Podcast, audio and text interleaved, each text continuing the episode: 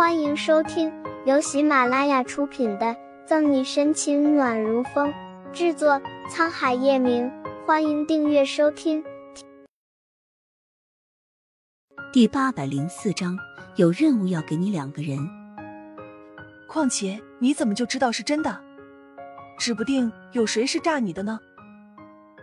一番话，穆饶将自己心中的疑问全都吐了出来。他心里下意识觉得这件事情很不安全，自然不想让沈西就这么鲁莽的前去。听着穆饶的话，沈西也觉得有道理。岳雨琪是叶晨玉的表妹，她肯定比自己要更关心真相。那照你这个说法，该怎么办？我总不能不去打探打探情况吧？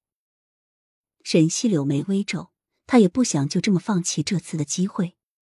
早就料到沈西会这么说。穆饶在刚才就想到了合适的人选，小维、顾青，这两个人搭档不错，而且用新人还不容易引起对方的怀疑。穆饶缓缓的吐出两个人的名字，他们俩是再适合不过的了。谭维和顾青两个本就是沈西的人，加上最近手上也没有什么事情，如果要派他们俩过去打探一下情况，也没有什么不好。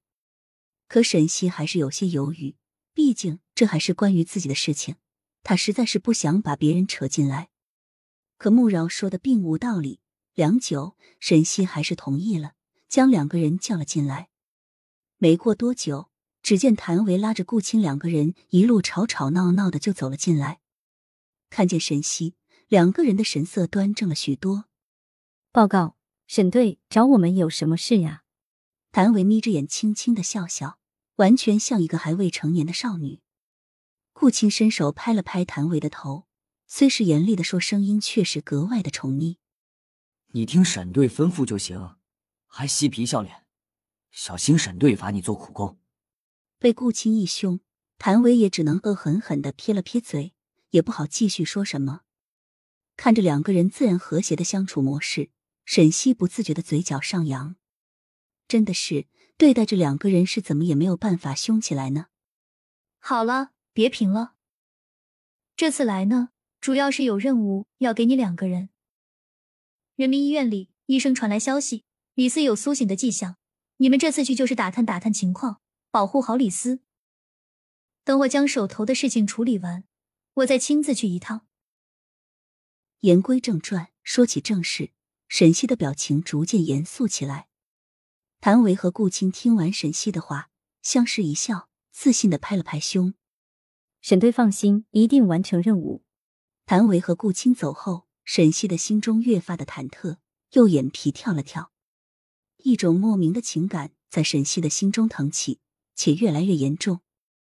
这一边，谭维和顾青换好便衣，便准备去人民医院。刚忙完手上的工作，这又要忙了，我什么时候才可以放个长假？谭维一边系着安全带，一边嘟囔着。顾青伸出手，在谭维的脑门上弹了弹。我看你天天想的就是在家睡觉吧？沈队吩咐给你的任务，你都敢抱怨了？吃了雄心还是豹子胆了？哪有？谭旭揉了揉自己有些打通的脑门，一脸怨气的看着顾青。也不知道怎么了，这两天办案子总是提不起精气神来。顾青看了看自己身旁的谭维，一脸气鼓鼓的样子，更是觉得好笑。你说你一把年纪了，就找个人嫁了，好歹有个人照顾你。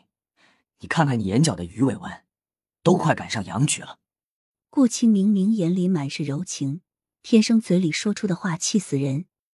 你说谁一把年纪？谭维狠狠的在顾青手臂上掐了一把，危险气息十足。我我一把年纪行了吧？顾青顿时疼得倒吸一口气，龇牙咧嘴的求饶。哼，这还差不多。开车。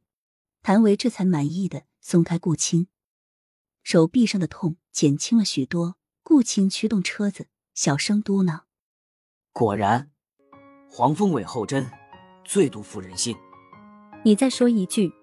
明明是吵闹，却给人温馨的感觉。就这么一路腻歪着，两个人终于到达了下城人民医院。刚停下车没有多久顾清就看见一个熟悉的身影走进医院。本集结束了不要走开精彩马上回来。